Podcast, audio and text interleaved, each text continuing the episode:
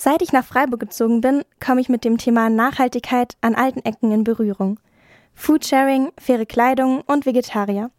Auf Blogs und von Freunden kann man viele Tipps lesen, wie man sein Leben nachhaltiger gestalten kann.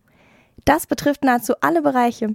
Ich habe mich gefragt, wo ich in diesem Dschungel von Ideen und Umstellungen anfangen soll. Schließlich geht es darum, wirklich viele Gewohnheiten umzukrempeln. Und das ist gar nicht so einfach. Dafür habe ich mich mal informiert.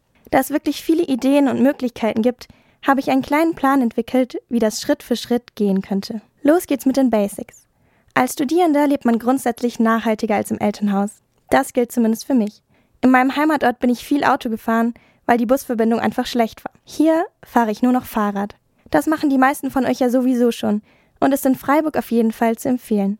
Statt Sprudelwasser trinkt man Leitungswasser. Die Wasserkisten sind eh viel zu schwer und günstiger ist es auch noch. Und ihr kennt sicher auch alle diese wiederverwendbaren Flaschen aus Metall oder Glas. Ich bin zwar kein offizieller Vegetarier, aber seit ich in Freiburg wohne, esse ich kaum noch Fleisch. Und wenn, dann nur Fleisch aus der Region vom Biometzger. Freiburg ist ja sowieso die Traumstadt für Vegetarier. Vielleicht kennt ihr auch das Fairteiler Fahrrad oder die App Too Good To Go. Zumindest beim Gemüsekaufen achte ich darauf, keine Plastiktüten zu verwenden. Es gibt, glaube ich, auch schon bei Edeka Papiertüten. Wahrscheinlich macht ihr viele dieser Dinge sowieso schon. Das ist doch schon mal eine gute Basis für einen nachhaltigeren und umweltbewussteren Lebensstil. Aber ist das schon genug? Beginnt man sich mit dem Thema zu beschäftigen, ist die Antwort eindeutig nein.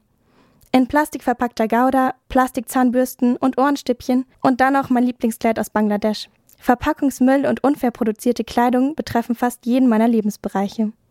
Weil ich von den ganzen Tipps und Blogbeiträgen ein bisschen überfordert war, habe ich mir einen Step-by-Step-Plan für mehr Nachhaltigkeit überlegt. Der ist so eingeteilt wie eine kleine Wohnung und umfasst alle Lebensbereiche. Vielleicht hilft auch euch das, ein bisschen nachhaltiger zu leben.